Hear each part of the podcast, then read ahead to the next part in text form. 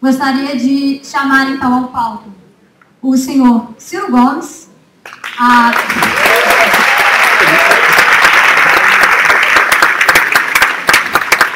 Há 25 anos atrás, Ciro teve sua primeira participação na política como mais jovem deputado estadual do Ceará.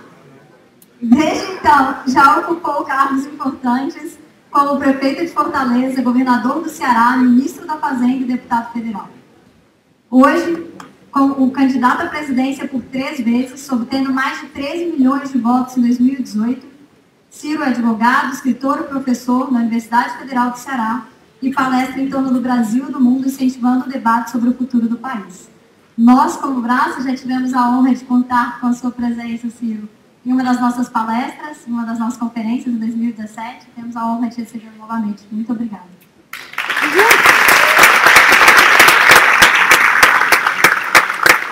Para o painel, eu gostaria de convidar o Christian Lobar para subir também ao palco. Christian, candidato à vice-presidência em 2018 pelo Partido Novo, é mestre e doutor em ciência política pela Universidade de São Paulo, foi vice-presidente de assuntos corporativos da Bayer no Brasil, presidente executivo da Citrus BR, diretor executivo da Associação Brasileira de Exportadores de Frangos e secretário de Relações Internacionais da Prefeitura de São Paulo. Atua como professor convidado da Fundação Dom Cabral e é membro das diretorias do Conselho Empresarial da América Latina e do Instituto de Relações Internacionais da USP. Que honra contar com a sua presença também, Cristian. Muito obrigada. Por fim, para mediar esse painel, gostaria de convidar ao palco nosso querido conselheiro da Brasa há muitos anos, Nicola Calique.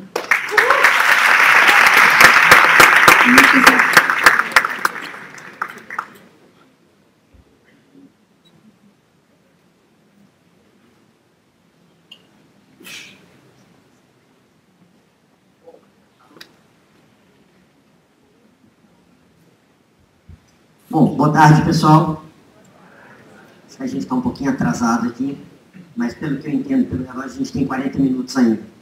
Ah, eu gostaria de ah, primeiro agradecer a Brasa e, obviamente, é um prazer e uma honra muito grande estar aqui com vocês.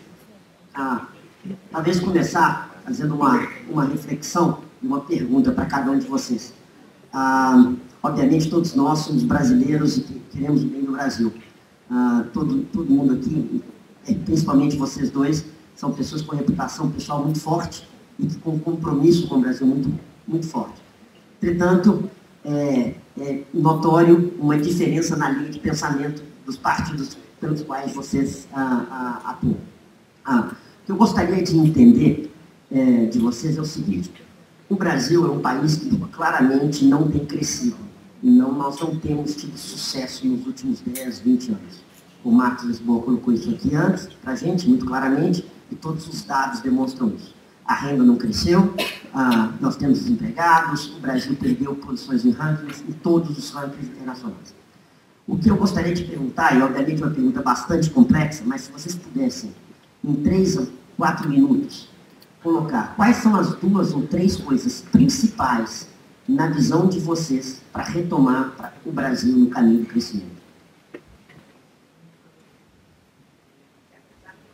Bom, eu, eu costumo ter muita disciplina, mas eu gostaria de começar dizendo quem eu sou. Eu estou sofrendo um pouco de crise de identidade no Brasil, vendo as coisas serem simplificadas de um jeito grosseiro. Assim, eu, eu sou, pertenço a um coletivo que é responsável pela melhor padrão de educação pública do Brasil, que é um dos estados mais pobres, o estado do Ceará esse mesmo coletivo também oferece à comunidade cearense, que é o oitavo Estado brasileiro, nós somos 27 estados, o oitavo Estado brasileiro, que eu governei, a capital que eu governei, tem hoje a melhor rede pública de saúde do país. Nós estamos nos desindustrializando, na contramão da desindustrialização mais selvagem da história do capitalismo mundial que está acontecendo no Brasil. E não tenho tendo sido governador, prefeito, ministro da Fazenda, um dia de déficit público na minha carreira o Ceará é o estado hoje mais sólido fiscalmente do Brasil.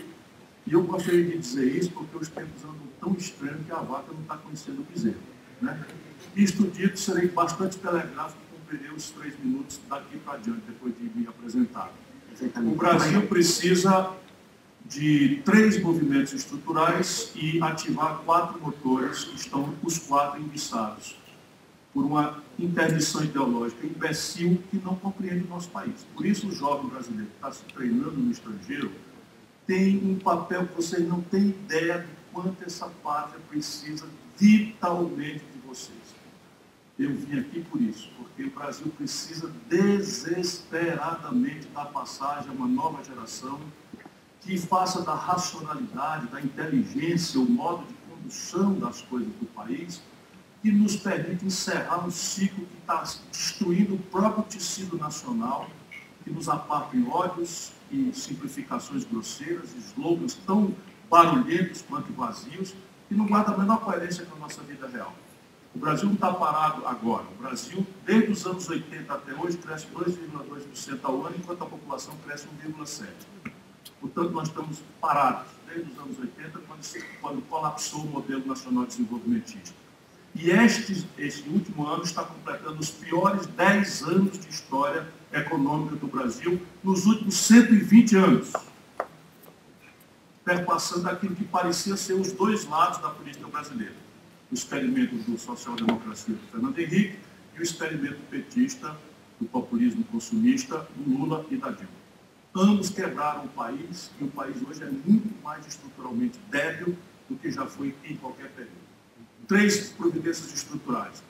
Assentar a nossa expectativa de desenvolvimento numa dinâmica de elevação do capital doméstico, o que financia desenvolvimento nunca jamais foi o dinheiro dos outros.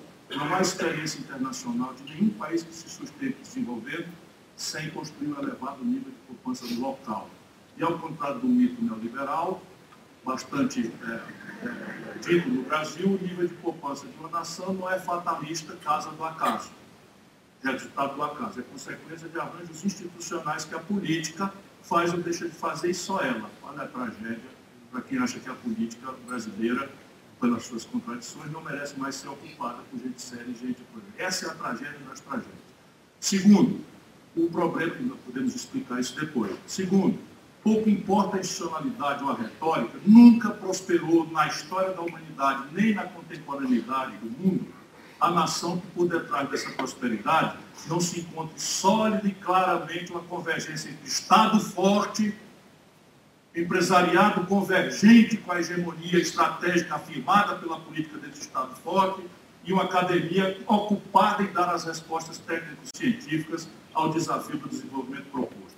A institucionalidade, a retórica é a mais variada, varia com a história das nações, com as línguas, mas a experiência americana não existiria sem o New Deal lá atrás, sem o esforço de guerra contra governamental a pretexto de defesa, corrida aeroespacial, o novo projeto Marte, tem um objetivo e somente um, não é botar o homem na Lua ou em Marte, é desenvolver novos materiais, supercondutores, nanotecnologia, robótica, engenharia genética, que é a quarta revolução industrial, depois da 4.0, que nós estamos falando agora. E terceiro, nunca prosperará a nação que não faça um sólido, definitivo, crônico ou agudo investimento em gente. A Coreia do Sul prova que é possível ser um investimento agudo. A Coreia do Sul, no ano 80, não representava nada em matéria de indústria, não representava nada em autonomia técnico-científica e hoje domina 15% do mercado automobilístico mundial, domina aí uma fração relevante do mercado global de eletroeletrônicos. A China tinha um produto industrial no ano 80 que era a soma da Coreia, da Singapura e da Malásia, do Vietnã, e o Brasil dava neles, ainda sobrava um tanto.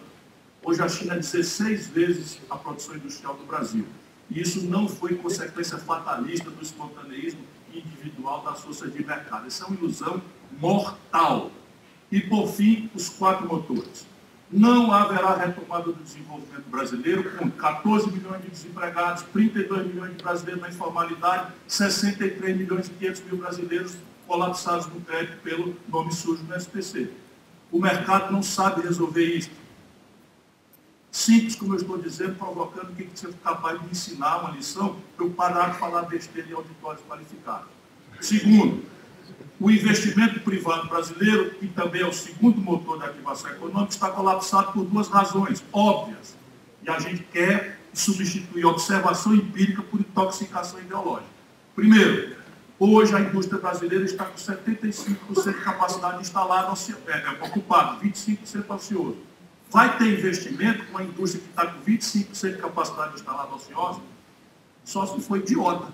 Por que, que a Ford fechou aqui? Não foi por falta de incentivo fiscal, de renúncia fiscal criminosa que se fez recentemente no governo do PT, da dona Dilma, que se destruiu a Ford. A Ford faz seis anos que está com capacidade instalada ociosa quase de 30%. Isso destrói a taxa interna de retorno de qualquer investimento. Segundo, o nível exacerbado, historicamente único, de endividamento. Por quê? Porque o Brasil permitiu, no laissez-faire é, no laissez-faire é, tropicalizado, né, macunaímico, que este país concentrasse na mão de cinco bancos 85% das transações financeiras. Isso não existe precedente na história do capitalismo mundial. E esses bancos operam em cartel e simplesmente são protegidos pelo Banco Central, que impõe à economia brasileira a taxa de juros mais criminosa e vergonhosa e sem explicação técnica da história da humanidade. Então, consertar isso pelo mercado cartelizado como esse, esqueça. Depois, o terceiro problema, o terceiro motor. O Brasil está com um colapso absolutamente estrutural na sua conta pública. Como eu fiz questão de dizer aqui na minha apresentação, eu, governador do Ceará, fui ao mercado e comprei, com 15, 20 anos de antecedência, 100% da dívida imobiliária do Ceará. E consegui a proeza de 34% de, de deságio. Portanto, ninguém venha me falar em austeridade fiscal sem saber o que, que bicho é esse para montar em cima e cair. Eu não tenho um dia de déficit. Vão no Google e vejam qual foi o ministro da Fazenda que promoveu o maior superávit primário da história do Brasil. Agora, o que se está fazendo no país é uma burrice criminosa que está simplesmente cortando o nexo nacional de confiança comunitária do nosso povo com as nossas elites. Essa, esse ajuste fiscal pelo corte da despesa, que faz 83 de cada 100 reais de uma reforma da Previdência, é evidentemente necessário. O pesar nas costas de quem ganha 2 mil reais não resolve o problema da Previdência, é dramaticamente contracionista, vai botar lenha na fogueira da recessão brasileira, da depressão econômica do Brasil, e é uma perversão que fará com que milhões de brasileiros pobres não tenham aposentadoria nenhuma eu faço um desafio a vocês jovens, depois que saírem daqui, hoje é sábado, vai segunda-feira, passe numa construção, qualquer uma obra, e veja se vocês acham um operário de 65 anos. Entre numa loja na Augusta, por gentileza. Eu não preciso nem falar mais, vou falar só isso. Aliás, era o que eu estava preparado para fazer, era dar uma fala aqui e ir embora. É porque eu não estou mais fazendo discurso de sobremesa para ninguém. Eu vim aqui porque acho que vocês são desesperadoramente necessários para o Brasil. Porque essa elite podre que nós temos hoje e que está completamente intoxicada, o sonho de vida é ter uma casa em Miami, essa está afundando esta nação. E nós precisamos que o jovem seja aprendiz de tudo de bom que tem no mundo. Mas nós precisamos de um pensamento autônomo e eu estava terminando com os, com os motores. Então, falei do motor fiscal, falei do motor da consumo das famílias, do investimento empresarial, e não há como o Brasil crescer, porque nós temos agora fruto de uma ilusão consumista, de uma prostração a uma globalização mal lida, nós temos o seguinte, cresceu 2%, o rumo da conta do Brasil manufaturado vai para 150 bilhões de dólares. Se os preços das commodities são artificialmente, sazonalmente altos, a gente mascara a quebra e nós vivemos ilusões cívicas de consumismo populista, seguido de quebra profunda. Foi o filme que derrubou o PSDB, e nunca mais ganhou a eleição nacional, foi o filme que destruiu o governo do PT, porque a Dilma foi rigorosamente o mesmo filme. E isso quer dizer que o país não pode abrir mão de uma política industrial e de comércio exterior. Por quê? Porque foi definitivamente burra a ideia de que nós vamos pagar o modo moderno de consumo que a nossa população conhece e quer acessar, pagando eletroeletrônico, química fina, meios de diagnóstico médico sofisticados, carros maravilhosos, etc., etc., com milho, soja, minério de ferro bruto e petróleo in natura. Termino. Obrigado.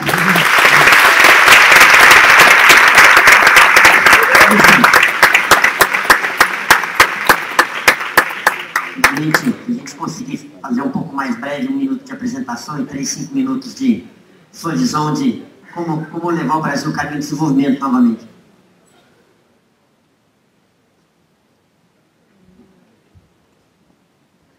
Olha, Nicola, eu vou ganhar tempo aí, aproveitar ao máximo a oportunidade de estar nesse lugar tão importante, com gente tão bacana. Eu queria dizer assim, eu vou, vou trazer para duas, em vez de três, é, ações, vamos dizer assim, para modificar o quadro de coisas no Brasil. A primeira é um processo é, rigoroso e, e agressivo, eu diria, de liberalização do ambiente de empreender, de empreendimento, espaço para poder pessoas, os indivíduos, as empresas poderem trabalhar. O Brasil hoje é um país que não convida ninguém a fazer nada. Esse é um país contra quem quer fazer alguma coisa para criar riqueza, para desenvolver uma ideia, para tentar uma, uma invenção. Isso aqui é um ambiente contra quem quer fazer as coisas. Por isso que a Monsanto está investindo nos Estados Unidos. Ninguém foi estudar em Angola ou em Itália, ou foi, quem foi foi nos Estados Unidos. Por quê? Porque lá a mensagem é clara, a educação é direta, a aprendizagem, a aprendizagem é, é, é clara e pragmática para quem quer realizar as coisas e transformar. O Brasil não é um país que apresenta um ambiente de transformação. Então, primeira e única, talvez, medida que incorpora todas as outras, é a liberalização, é aquele diagnóstico que o Marcos colocou aqui, que cria um prólio sem fim de regras, de leis, de protocolos, etc., que impede as pessoas de fazerem qualquer coisa, e aí elas partem boa parte para contravenção, se elas quiserem alguma coisa.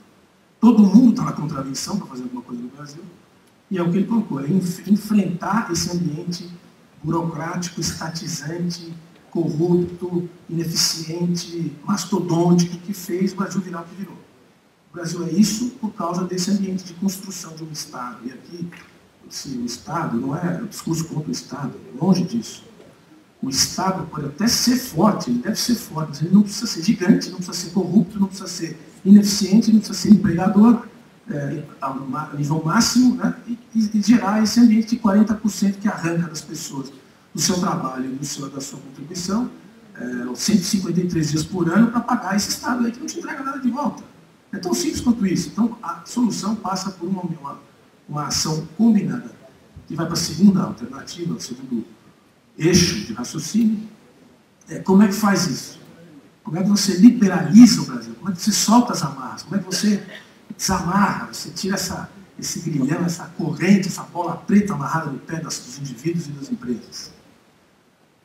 politicamente. A democracia é politicamente. E a política, nós estamos aqui no sábado hoje discutindo, na verdade, política. Está mudando de forma exponencial no Brasil, por bem, gente que vocês, toda essa geração toda aqui preocupada com política, é fazendo política.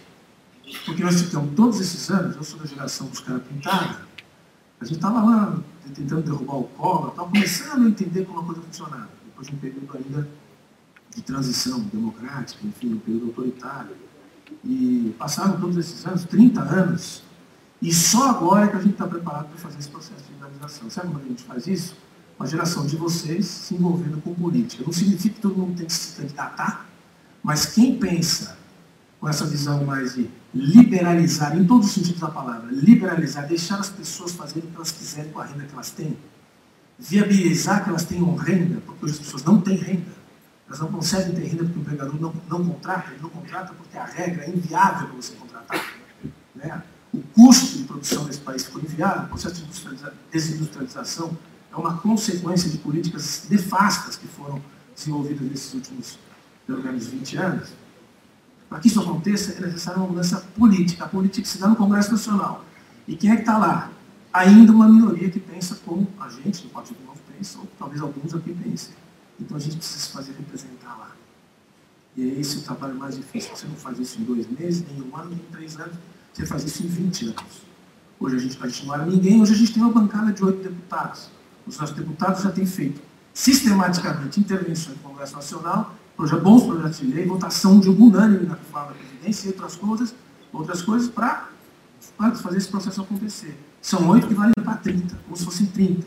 E na próxima legislatura a gente vai ter 30 que vão valer por 100. E aí, com 200 deputados, ou com um grupo representante, com essa cabeça de, de liberalização, redução do intervencionismo, intervencionismo, abertura do mercado brasileiro, não é escancarado do mercado internacional, não é nada disso. É o que fizeram agora com a União Europeia e o Mercosul. Assinaram um documento importante, tem lá, tem lá problemas, tem problemas. Mas iniciou um processo que deveria ter começado em 2001. Ficou travado 20 anos. Agora a roda vai começar a girar. E é isso que a gente tem que fazer. Quer fazer isso acontecer no Brasil de verdade? Vamos para o Congresso Nacional. Como é que faz isso? Tem que ser eleito, tem que viabilizar e apoiar quem quer ir para o Congresso Nacional. Quem quer ocupar posições de comando no Poder Executivo também, em governos de municípios, agora em 2020, ou em 2022 para governos de Estado. Aí a gente consegue transformar isso. Eu acho que são dois caminhos, dois eixos. Obrigado, Cristian. Eu entendo que o pessoal está mandando perguntas.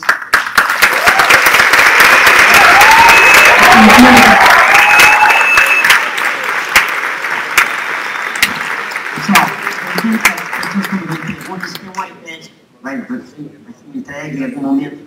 Eu só fazer a última pergunta aqui, ah, que eu já tinha visto com, com as perguntas que foram mandadas, mas depois eu vou continuar fazendo perguntas das pessoas.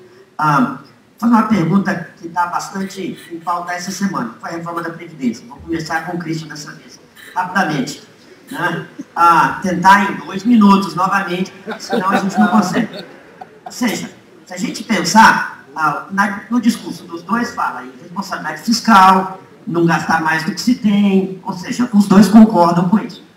Entretanto, o que a gente viu na votação nessa semana foram visões completamente diferentes com relação à reforma da Previdência. Um partido como no, é, é, foi bastante agressivo, inclusive contra todas as emendas que reduziam os gastos, e o outro partido, o Partido do Ciro, foi contra, fechou questão contra a reforma da Previdência. Que esta Previdência. Perfeito. Eu gostaria de entender aqui de vocês, é, número um, reforma da Previdência é fundamental, sim ou não, e por que partido, cada partido votou como votou? Da Previdência é absolutamente essencial, a gente já está atrasadíssimo nessa matéria, a gente perde um tempo que choca a gente, a quantidade de tempo e energia que a gente perde com uma, com uma discussão inútil, porque é evidente que precisa fazer a reforma da Previdência, uma questão matemática, não é ideológica, nem política, nada disso, é preciso fazer conta de mais ou menos, você já percebe que tem que fazer.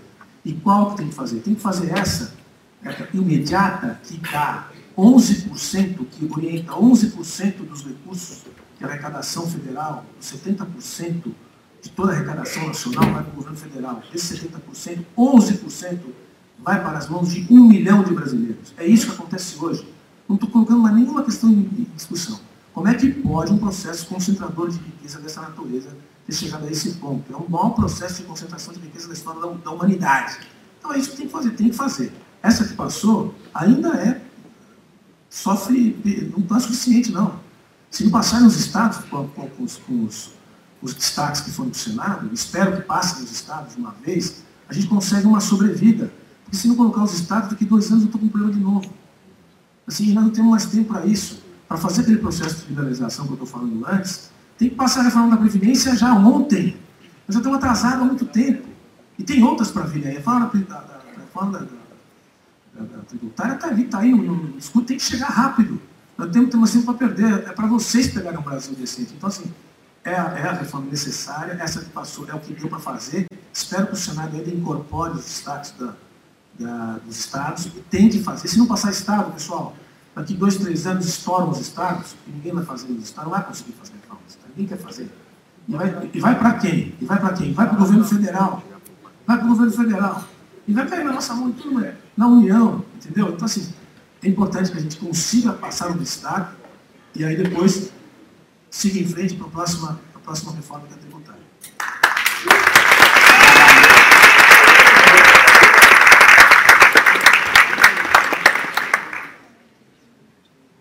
Calma, senhor. Meus queridíssimos, eu só estou aqui porque tenho por vocês um profundo respeito para além da imensa afeição. Faça o seguinte, um favorzinho com o velho. Um minutinho de pensarmos juntos. O que pega é catapora, ideia não pega. Todo mundo pode voltar com a mesma ideia. Só pendura um pouquinho a ideia do lado, porque é assim que a gente aprende. Na diversidade, na contestação. Então, veja bem. O Brasil, vamos observar empiricamente, o Brasil, entre 1945, o fim da Segunda Guerra Mundial, e 1980, cresceu a taxas superiores a 12% ao ano. O Brasil, entre 1980 e agora, cresce a 2,2%.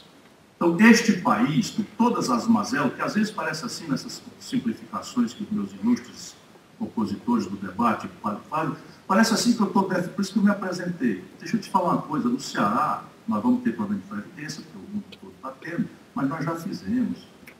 Sabe? Lá os desembargadores, procuradores, coronéis, pagam ter 14% de contribuição.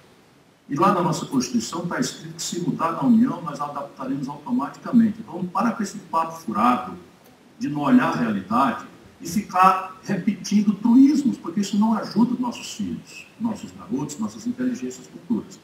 Veja qual é o problema da Previdência Social no Brasil. É o modelo. O problema da Previdência Social no Brasil é o modelo. Só três países dos 60 que eu me a estudar mantêm-se no sistema de repartição. Eles são o Brasil, a Venezuela e a Argentina. Os três quebradinhos da Silva. E os dois não são boas companhias para nós, pelo menos neste aspecto. Por que, que o sistema tem que ser trocado? Porque o sistema de repartição depende de duas pernas. Primeira perna, demografia jovem.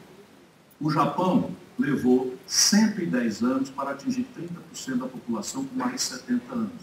O Brasil, nessa selvageria, nos anos 80 para cá, demorou 40 anos para produzir 30% da população com mais de 70 anos. Então, nós não somos mais uma pirâmide etária, nós somos um botijão de gás etário. Essa expressão é minha, contribuição à literatura internacional. Para ficar graficamente desenhado. Então, a segunda perna é que o Brasil, o sistema de repartição, depende de uma hiperformalização do mercado de trabalho. E esta gente acabou de botar nas costas do povo brasileiro uma desregulamentação que simplesmente está legitimando a seguinte verdade. A fonte substantiva de financiamento da Previdência é contribuição patronal e contribuição do empregado.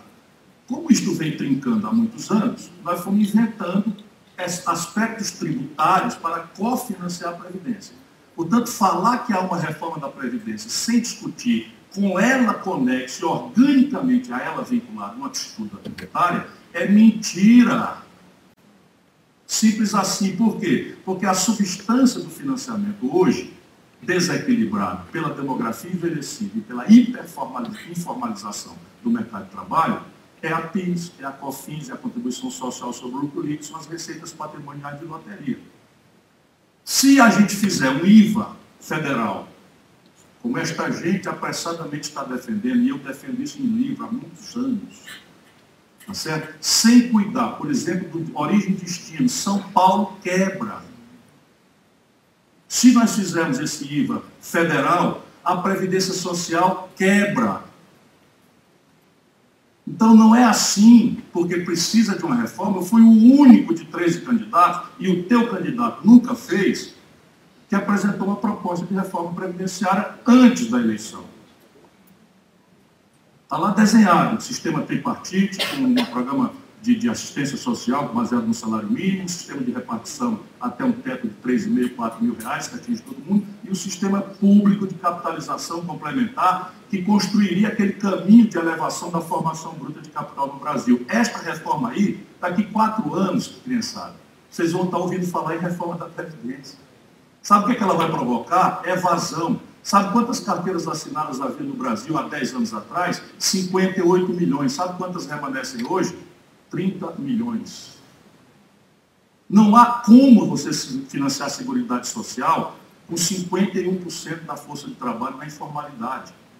E aí vamos à questão liberal. Eu também acho que a gente devia dar ao Deus consumidor o direito de escolher, arbitrar. Mas o problema é que o mundo não é de inocentes. Sabe qual é as condições de empreender no mundo? Elas não são globalizadas. A única coisa que está globalizada é a mistificação ideológica. Vou explicar para vocês. Na América do Norte, no Japão, no Oriente Médio, no Oriente Distante e, e, e nos Estados Unidos, na Europa já falei, a taxa de juros é negativa há 10 anos. No Brasil, em São Paulo, se desconta uma duplicata a 1,75% de juro ao mês. Põe para competir, conservada todas. Para para pensar, irmãozinho. Depois tu bota a tua ideologia de novo e volta para casa com a tua segurança. Agora pensa assim, bota para competir uma economia que se financia a 42% de juro ao ano, com uma economia que se financia a 4%. Mantidas iguais todas as outras condições de empreender, vê se ela sobrevive. O Brasil está se desindustrializando, é por isso, não é por causa de burocracia, que tem que espancar, não é por causa de ser de corrupção, que virou a caricatura de todo pilantra no Brasil, agora é denunciar a corrupção. Eu tenho 40 anos de vida pública, nunca respondi por uma representação, nem para ser absolvido.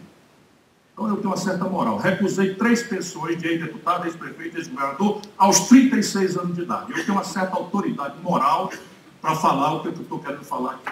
Então vou voltar aqui ao raciocínio. A condição tecnológica não é um domínio global, gente querida. Ela é uma essencialidade da escolha do consumidor e nenhum consumidor global opta pelo, pelo retardo tecnológico se houver uma oferta do, da ponta. E no domínio tecnológico, pela introdução de legislações de propriedade intelectual draconianas, pelo entreguismo, pela avassalagem. Agora o presidente da República tem a audácia de nomear um policial, um ministro, representante, embaixador do Brasil nos Estados Unidos. Isso está transformando o nosso país numa república de banana, ante o além de uma elite definitivamente apodrecida. Vou dizer que tecnologia é uma essencialidade e o Brasil gasta com ciência e tecnologia o mesmo que gasta com o poder judiciário. Não, não posso ser breve. Estou falando de três assimetrias competitivas. Posso ir embora. Mas ser breve eu não vou ser em assunto completo, senão a gente fica na frase feita, eu vou também falar mal da corrupção, e vou também falar mal da burocracia, que eu sei que tudo isso é verdade. Mas isso tudo é mentira quando a gente quiser Aliás, a casa me convidou, e a minha condição de vir foi poder apresentar minhas ideias. Eu não sou obrigado a vir. Eu estou vindo de madrugada de Belo Horizonte, vou para a favela agora discutir reforma da Previdência, porque o povo nem sequer sabe o que está acontecendo. Terceira assimetria escala. Uma, a China produz uma calça jeans, um bilhão de unidades de uma fábrica por ano. Essa agenda aí, ó, quem quiser ver ela praticada, vai lá na Sulanca de Caruaru. Tu já foi? Eu já fui várias vezes. Vai na Sulanca de Caruaru, lá não tem cargo trabalhista, lá não tem legislação tributária, lá não tem salário, lá não tem trabalho infantil, as mulheres trabalham 14, 18 horas por dia porque pedalam a máquina de costura em casa, lá não tem imposto, nada pois a calça jeans chinesa, porque é produzida com escala global, chega em Caruaru mais barato do que custa produzir. E o drama desse país é que sete em cada dez empregos vêm de pequena empresa. Agora mistura as três assimetrias.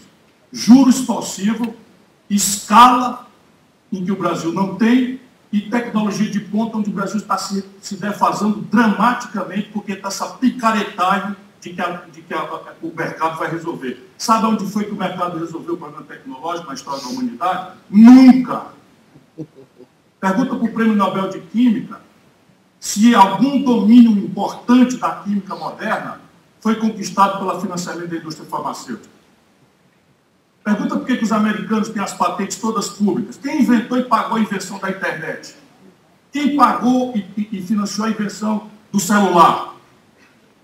É os americanos, com dinheiro público. Quem indenizou a crise de 2008? Os canalhas da banca financeira produziram nos Estados Unidos. Quem pagou o colapso do liberalismo estúpido que o Conselho de Washington mofado? Eu ainda tinha discussões muito interessantes na Academia Internacional, com gente muito interessante, muito brilhante, prêmio Nobel, tem esse privilégio. Hoje, nenhum homem sério ou mulher séria da academia defende mais essa imbecilidade e um país com essa assimetria competitiva está simplesmente condenado à seguinte equação. Nosso povo quer consumir celular, remédio novo, meio de diagnóstico médico sofisticado, carro com segurança, com airbag, etc, etc, e nós vamos pagar isso na cabeça desta gente com soja bruta, minério de ferro bruto, petróleo bruto e milho. E feijão. Falei feijão também? Fecha essa conta, vê se ela fecha. Qual é o país do mundo que agiu assim? Se tiver um, vocês vão me dizer eu paro de falar bobagem. Muito obrigado.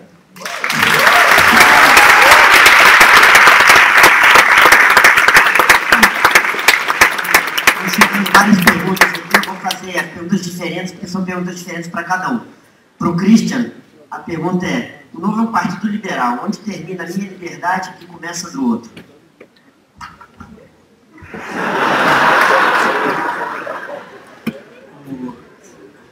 Só queria fazer um comentário antes, o, Nicola, rapidinho, assim, eu acho que é evidente que há uma diferença de, visão, etc. E, e, o Ciro expõe toda a sua trajetória aí, que não é de, começou ontem, de, de experiências, etc.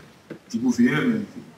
Mas o que eu acho é o seguinte, que esse, essa visão de que, os, que a gente acha que aquela senhorinha lá de Caruaru é, precisa de ajuda, ela não precisa de ajuda de ninguém.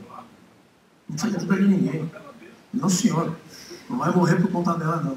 Se a gente der condição dela trabalhar, estudar antes e produzir com liberdade, acessar os mercados como ela queria entender, ela vai concorrer com o chinês.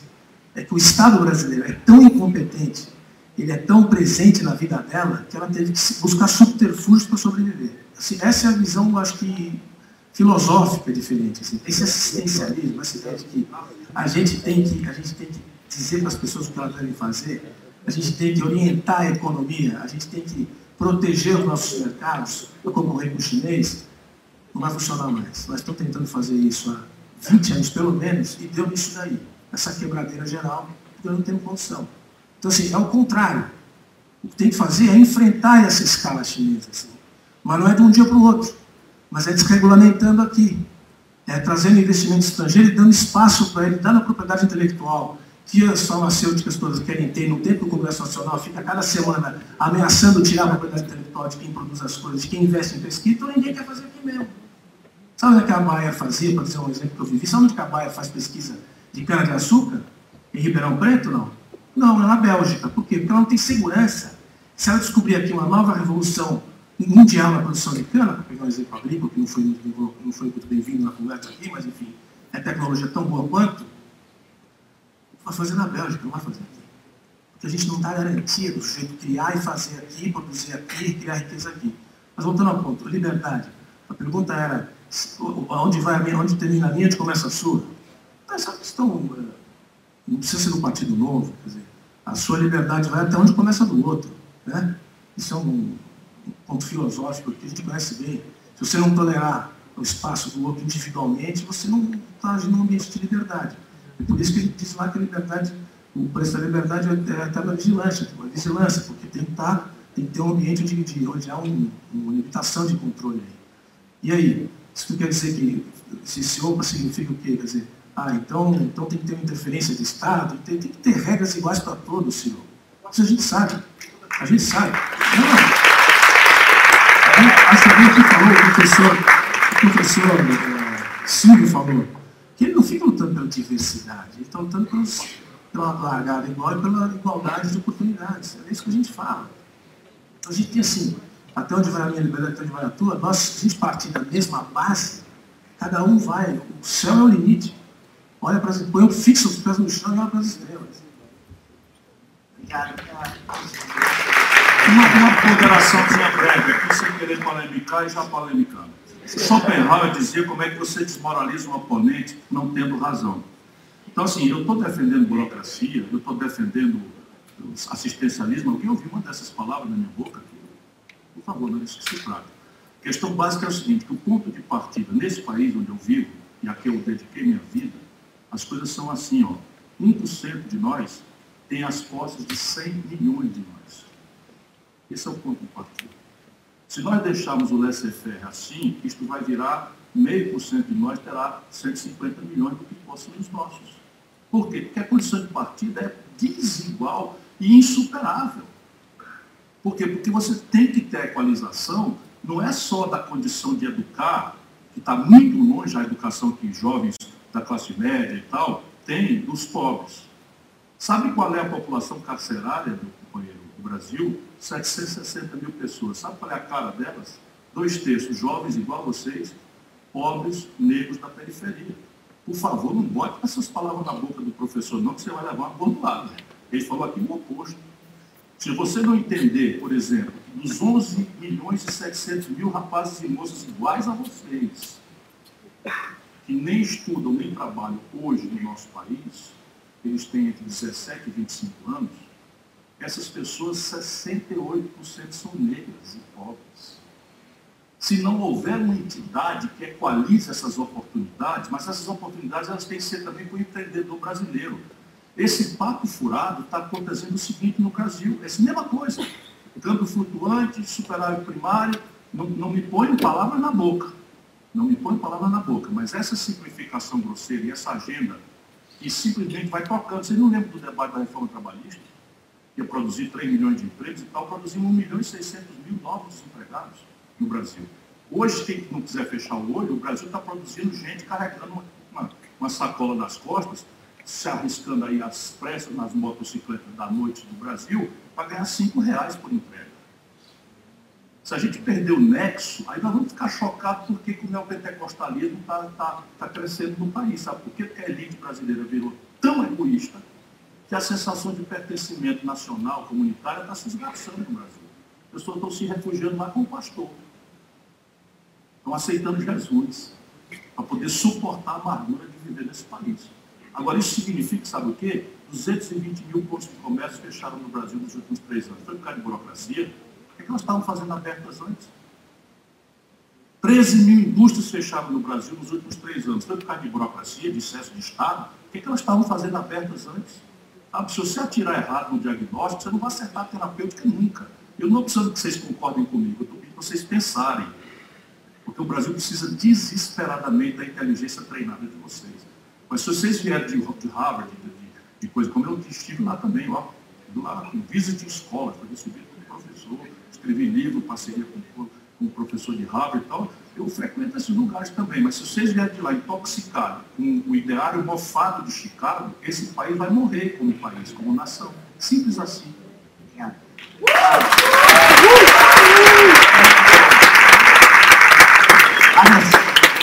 Várias, perguntas que chegaram por cima.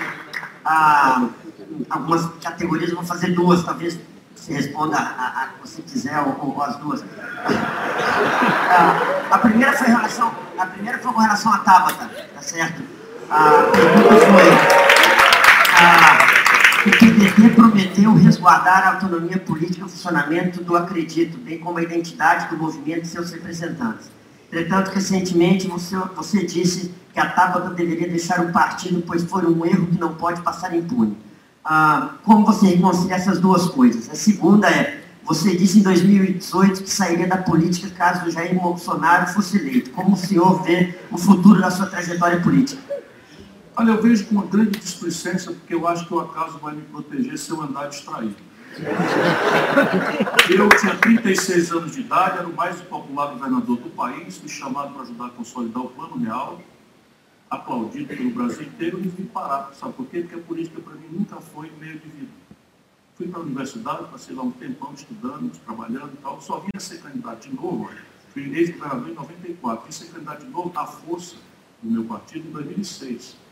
E aí, sorry, periferia, fui o deputado federal mais votado do Brasil depois desse tempo todo ausente. Sabe por quê? Porque eu me comporto. Sabe por quê? Porque eu não sirvo a dois senhores. Isso me permite responder a outra questão. Se tem alguém que está sofrendo com essa questão da Tabata, sou eu. Sabe quem recrutou a Tabata? Quem estimulou a Tabata a entrar na política? Quem assinou a filiação dela ao partido? Euzinho aqui, ó. Sabe por quê? Porque a minha grande tarefa hoje não é ser candidato. A minha grande tarefa hoje é que eu desenvolver aqui. Ajudar o brasileiro a entender, o jovem brasileiro a entender o que está acontecendo e ajudar a preparar para a minha experiência. De alguma forma eu posso ter coerência com o que eu falo, o que eu fiz, na educação, ganhou o prêmio mundial de combate à mortalidade infantil no plenário das Nações Unidas.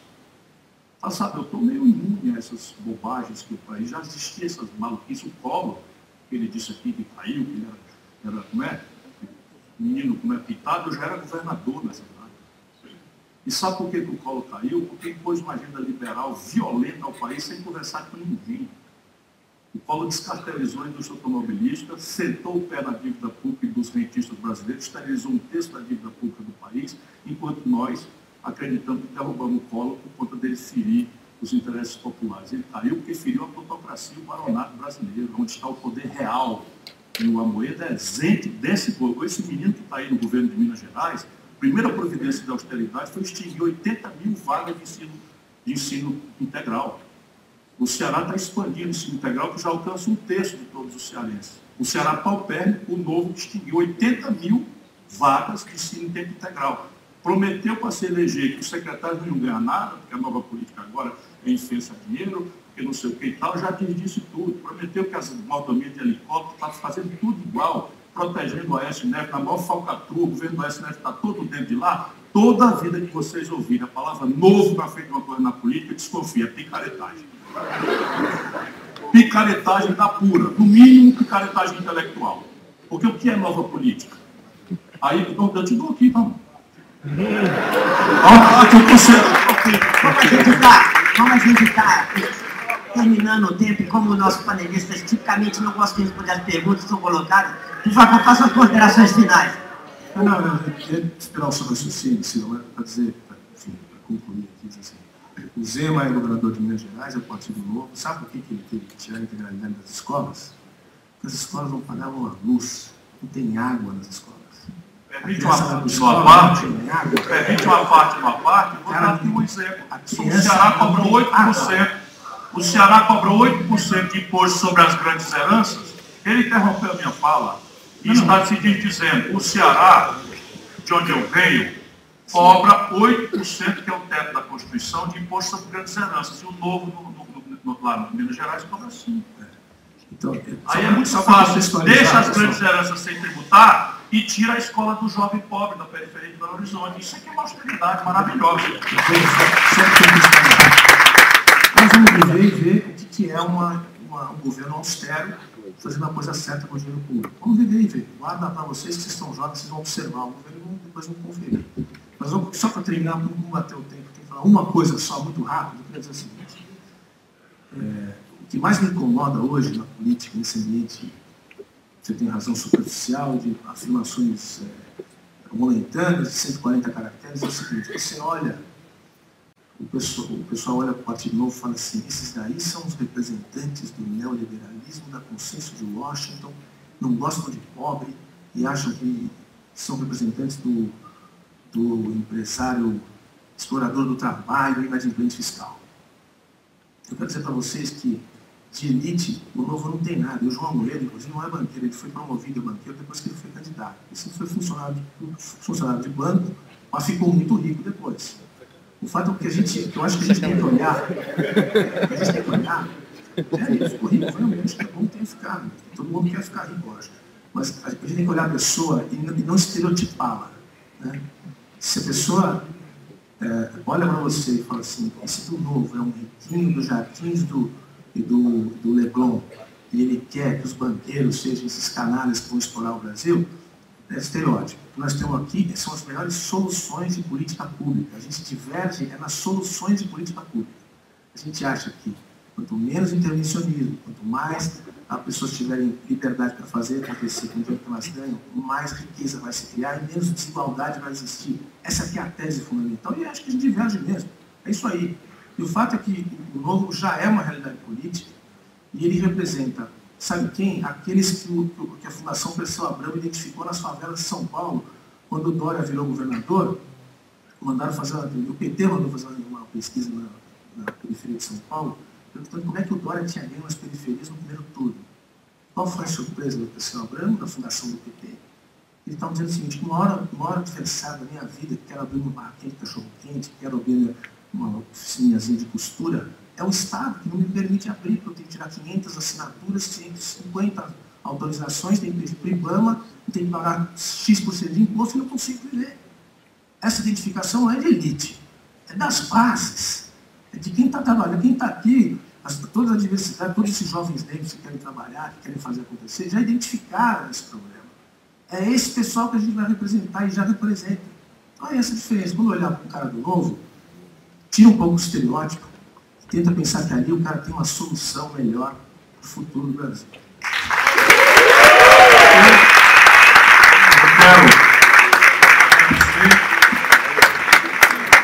um Christians, nós já nos, nos trocamos ideias ali de forma calorosa, como é meu jeito, e sempre muito delicado, ele compreende isso, em Barcelona, e espero que tenhamos oportunidades outras de fazer. Eu não vim aqui falar do trabalhismo, nem do meu PDT, acho que não é próprio nesse momento aqui. Agora eu vim pedir a vocês para pensarem. Por exemplo, o banqueiro canalha foi ele que falou, eu não falei isso não. Eu falei que o Brasil cartelizou em cinco bancos, em cinco bancos, 85% das transações financeiras. Isso não tem precedente no capitalismo mundial. Só para vocês terem ideia, depois de uma brutal desregulação do mercado financeiro americano que desagou na crise de 2008, Lehman Brothers é o símbolo, os americanos remanescem com 5 mil bancos competindo pela freguesia. No Brasil, cartelizamos com 5, isso é uma obra do PT. Portanto, também ninguém me confunda com o negócio de PT. Uma explicação por que, que o Dória ganha e o PT perde a particularidade toda. Não é bem papel e burocracia, não. Vou explicar. Quando o Lula tomou posse, a taxa de câmbio no Brasil, em função da quebra que o Fernando Henrique produziu e do desequilíbrio das transações correntes, foi a R$ 9,20 a preço de hoje, a valor constante, que é como se raciocina. Quando o Lula, oito anos depois, entregou a taxa de câmbio para Dilma, essa taxa de câmbio a valor constante estava a R$ 1,75. Portanto, a população aumentou por quatro vezes na prática, dada a indexação quase instantânea da taxa de câmbio com os preços da vida do povo, porque o povo não compra dólar, mas come pão, pão é trigo, trigo é dólar, porque o povo não, come, não compra dólar. Estou terminando. E, e o povo mais anda de ônibus e o Brasil simplesmente está com um terço das refinarias brasileiras parados e está importando 206 milhões de barris de gasolina dos Estados Unidos. Por isso que o preço no Brasil do, da, da, coisa agora está câmbio. Então, isso tudo é uma grande mistificação e o Brasil está entrando de pato nessa mesa de fogo. Aí o que acontece? Com a Dilma, a taxa de câmbio sai de 1,75 em poucos dias depois da reeleição para R$ reais. Então, esta imensa gente que foi 40 milhões de ascensão social para consumir sem nenhuma lógica pública, sem nenhuma politização nessa coisa do endeusamento da personalidade do São Lula, etc., etc., na hora que há o poste do Lula fracassa, dá-se uma derrama, de, uma, uma, uma, um retrocesso grave, na 40 milhões de brasileiros caem na renda, e esses micro e pequenos negócios da periferia, é, cabeleireiro, oficina de celular, é, é, casa de coisa, que nunca fizeram papel, nem desse, nunca teve alvará, nem coisa nenhuma, nem ninguém persegue essa porra. Pelo menos eu que vim da periferia sei bastante bem disso. Essa gente toda quebrou. E aí botou a culpa em? No governante do dia, que nem botou lá atrás no Fernando Henrique, quando o mesmo fenômeno aconteceu. E é isso que nós precisamos pensar. Sabe quanto é o imposto sobre heranças nos Estados Unidos, o epicentro do liberalismo mundial? 40%. Sabe quanto é em Minas Gerais? Sim. Eu estou terminando. Sabe quantos países do mundo não cobram tributo sobre lucros e dividendos? No mundo. O Brasil e a Estônia. Que não parece ser um bom exemplo para nós. Só o Brasil e a Estônia. Eu, Ciro Gomes, ministro da Fazenda, cobrava. Sabe quanto é que você arrecadaria com um tributo? Semelhante ao que eu cobrei. Nós arrecadaríamos 70 bilhões. Sabe qual é a renúncia fiscal para o baronato brasileiro por ano no Brasil? 386 bilhões de reais por ano. 20% de corte disso, que nós no fizemos antecipadamente, para não ter negócio de falar em atraso funcionário, ficar salário, etc. Há mais de 30 anos nós falamos sobre isso lá. O Brasil, se tirasse 20% dos 386 bilhões de renúncia fiscal, arrecadava 80. 80 mais 70 dá 150, já está sobrando 20 do déficit. Pensem.